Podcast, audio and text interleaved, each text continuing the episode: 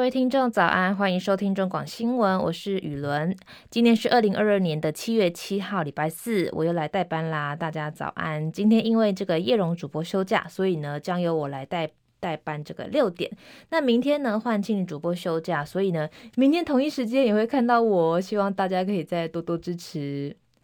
好，新闻一开始呢，一样先来带大家关心天气的消息。终于呢，要开始迎迎接这个干热的夏天了。今天是二十四节气中的小暑，小暑呢，这个暑就是热的意思，但是呢，小暑代表说还没到最热，所以在小暑过后呢，会开始慢慢进入越来越炎热的阶段。气象局今天也针对台南市、高雄市、宜兰县地区，还有屏东县、花莲县发布高温特报，提醒民众外出要记得注意防晒。由于东侧太平洋高压进一步西伸，加上西南季风西退，各地的天气呢都会相较前几天来的更更稳定。降雨部分呢，还是会以午后的雷阵雨为主，但是不会像这几天一样，就是突然下了滂沱大雨。到了周末之后呢，天气也会变得更稳定、更炎热，恢复到典型的夏季形态。所以呢，如果有安排出游的这个听众朋友呢，可以在这个周末适合到空旷的地方来散步走一走，但是还是要注意防疫的安全。目前的天气呢？目前台北是二十七度，台中二十四度，嘉义是二十四度，台南是二十七度，高雄二十六度，恒春二十六度，东部地区宜兰二十七度，花莲二十五度，台东二十六度。那另外基隆是二十七度，外岛部分马祖是二十五度，金门二十五度，澎湖二十六度。美股消息，美国联邦准备理事会 Fed 公布上个月的会议纪要，让市场一窥关于联准会利率跟抗通膨政策的新消息。在投资人消化这次的会议记录之际，美股四大指数全面收高。包含道琼指数收盘上涨六十九点，三万一千零三十七点；纳斯达克指数收盘也是上涨三十九点，收在一万一千三百六十一点；标普五百指数上涨十三点，收在三千八百四十五点；费城半导体指数上涨十六点，收在两千四百九十四点。油价部分，对于全球经济成长放缓的担忧拖累原油的价格，国际油价今天下跌，连两天都是这个跌势的状态。纽约市场西德州中级原油的八月期货价格下跌九十七美分，收在每桶九十八点五三美元。伦敦市场北海布伦特原油的九月期货价格也是下跌二点零八美元，收在每桶一百点六九美元。国际消息：美国联邦准备理事会 Fed 今天公布了这个上个月的会议纪要，显示官员对于高通膨可能的担忧表达持续，并重申联准会有意继续升息，以缓解物价上涨的压力。联准会上个月曾经一口气升息三码，创下一九九四年以来单次最大利率升幅，并示意将持续以数十年来最快的步调拉高利率，加强压制位于四十年来的高点通膨。不过，联准会上个月的会议纪要也显示，官员决心继续让经济降温，至少持续到今年年底。英国内阁官员相继离职，理由是不信任强森这个首相强森的领导能力。工党呢也呼吁强森提前举行大选，但传出强森已经拒绝，而且解雇了城镇升级跟房屋社区的大臣戈夫。七海伦报道。英国首相强生政府日前爆发丑闻之后，财政大臣苏纳克和卫生大臣贾维德突然辞职，随后内阁中相继还有大臣和副手辞职，保守党内再度出现了要求强生下台的声浪，工党呼吁他提前举行大选，强生再次陷入首相宝座保卫战。不过强生已经拒绝，在要求他下台的声浪中表示将继续前进。他对英国国会一个委员会表示，不认为英国现在有任何人希望政治人物投入竞选活动。还说需要继续为民众服务，处理民众关心的议题。强生上个月曾经面临保守党对他的不信任投票，当时他挺过党内逼宫。英国媒体报道，保守党一九二二委员会改变规定，强生将会再次面临不信任投票。英国广播公司 BBC 报道，稍早强生解雇了城镇升级与房屋社区大臣戈夫，稍早戈夫也曾经要求强生辞职。面对几位内阁大臣要求辞职，强生已经拒绝。戈夫是保守党资深人士，二零一零年被任命为教育大臣，之后曾经担任过许多重要职务。戈夫和强生在投票脱欧运动合作密切，但是在二零一六年保守党领袖选举期间，戈夫撤回了对强生的支持。二零一九年时，还曾经和强生竞争保守党领袖。记者戚海伦报道。俄罗斯法院呢已经通知里海的石油管线暂停运作三十天。这条管线呢将哈萨克出产的石油经由俄罗斯运往黑海出口，是世界上最大的石油管线之一。不过，两位熟悉码头业务的贸易人士告诉路透社说，黑海的 CPC 码头六月上午呢依然在继续出口石油。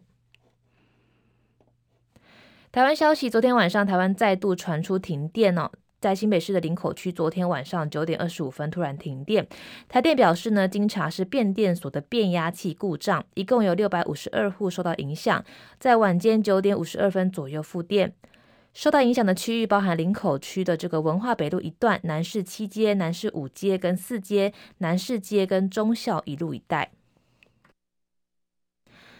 另外，继澳门验出台湾芒果有新冠病毒之后，香港昨天也在官网公布这个新闻公报，显示呢，这个验出一批三十三箱重约两百公斤的台湾芒果，抽取九个样本进行检测，显示一个芒果的表面呈现阳性。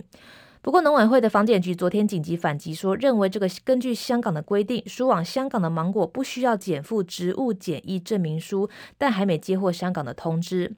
另外呢，根据这个国际的研究发现，还没发现新冠病毒会透过水果传染给人类，因此认为这个措施不符合科学。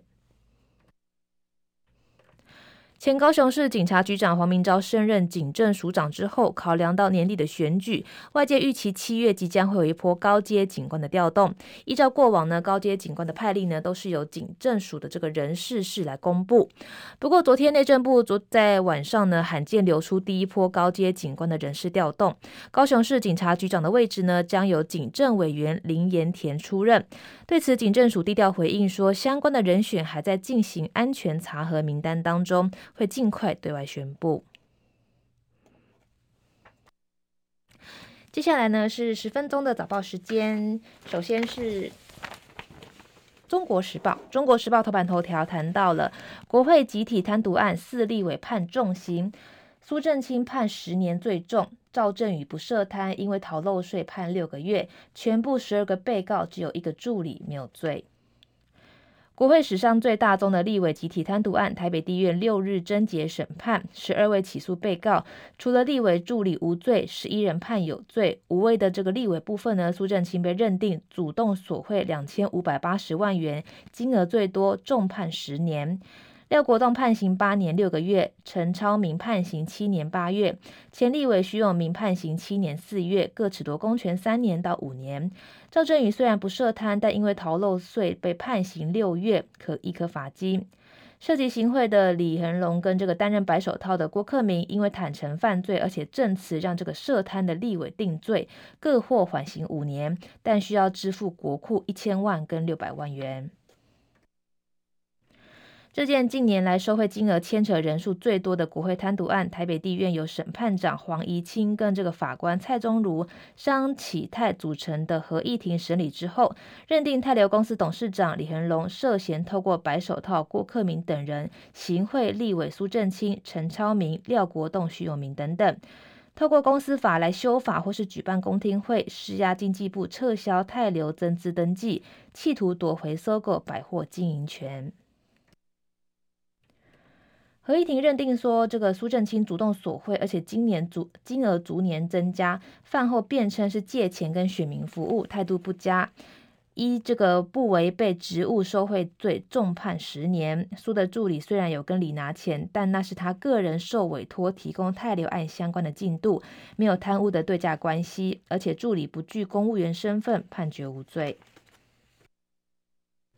不过，被判刑的四位立委呢，都是高声喊冤，不服判决，强调一定会上诉。苏正清呢称借贷被曲解为汇款，陈超明说这个是民进党内斗拖无辜的在野党下水。廖国栋则是说，办公室主任假借名义收贿，徐永明应讯时强调没有收钱，是遭到政治金光党的设计。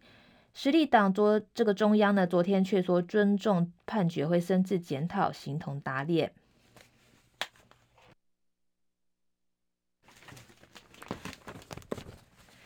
自由时报同样也谈到这个搜狗条款修法之外呢，也谈到了这个疫情的消息。首见本土 BA. 点五研判接机感染，亲友接送入境人呢，五个五个事项需要注意。欧米狂亚型变异株 BA 五有传染力比较高，跟免疫逃脱的特性，在多国再现疫情。我国首度出现本土个案，两位民众到机场接机，疑似遭到返台的亲友感染。好在两个人呢，在可以传染的期间，几乎都没有出门。中央流行疫情指挥中心研判疫情没有外扩，但也要提醒民众说，这个接送返台亲友要注意五个点，包含至少要打两剂疫苗，开车的时候车窗要适度通风。这两例个案呢，一个人在家工作，一个人是家管，很少出门。在可以传染期间呢，框列一位按 C 的接触人采检阴性，研判疫情没有外扩。指挥中心呢，暂时没有调整措施的计划。目前呢，约有百分之这个二十五人呢，入境人有亲友接送。罗一军提醒呢，五点需要注意，包含呢，接送人呢至少需要打两剂的疫苗，而且要穿戴口罩跟戴口。呃，穿戴手套跟戴口罩。另外，在亲友上车之前呢，应该要消毒手部、鞋底跟行李。另外呢，车内不要吃东西，适度的开车窗来通风。全程呢也都要戴口罩，尽量避免交谈跟碰触。在接送完成之后呢，需要对全车清洁消毒。对这个最常接触的区域，像是门手、门把这个把手呢，要加强擦拭。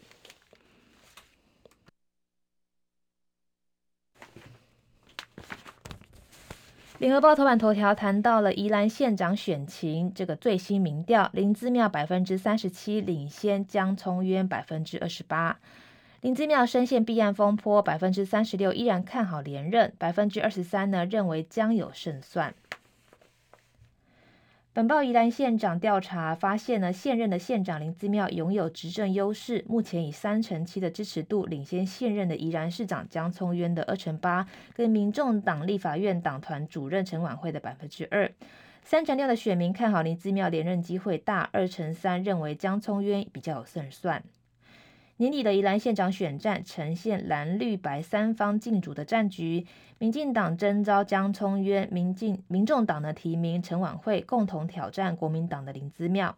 从目前的选情呢，林志妙虽然深陷这个贪渎的弊案风波，但没有对选情造成太大的影响。如果明年投票，林志妙获得三成七的选民力挺，二成八属意江聪渊，两人的差距呢九个百分点。陈琬惠呢选情浮现这个票数不多，支持度百分之二。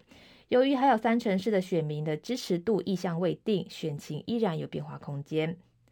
另外，交叉分析发现，无论这个男生或女女生的选民呢，林姿妙都获得逾三成五的支持。江聪渊在男性的选民中获得三成四的支持。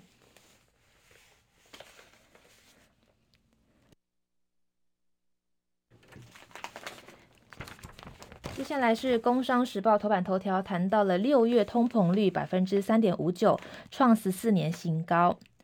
主计总处六号公布物价统计表示呢，由于水果、外食费、油料费持续上涨，六月的通膨率升至百分之三点五九，创近十四年最高。通膨压力升高，为随着近月国际农工这个原料价格转跌，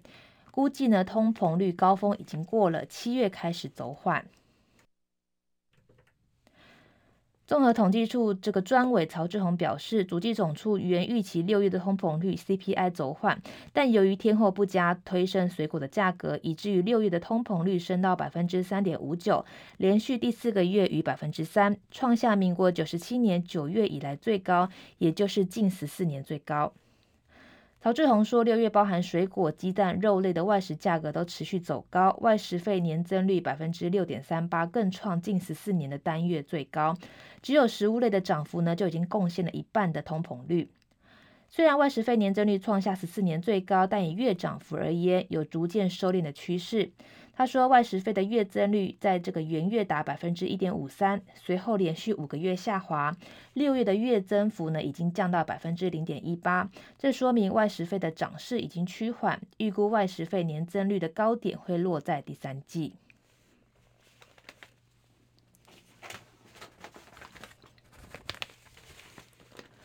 最后是经济日报的头版头条，谈到了台股失守万四，国安基金有动作了。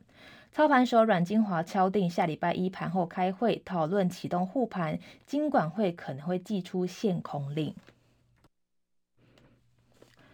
台股昨天大跌三百六十三点，万四关卡失守。国安基金执行秘书长阮清华说，国安基金例行会议呢已经敲定在下周一十一号盘后召开，较原定的时间提早一天。据透露呢，金管会旧市十八招已经蓄势待发，首先要求证交所筹办上市贵公司的业绩发表会，下一个阶段的招数就是限空。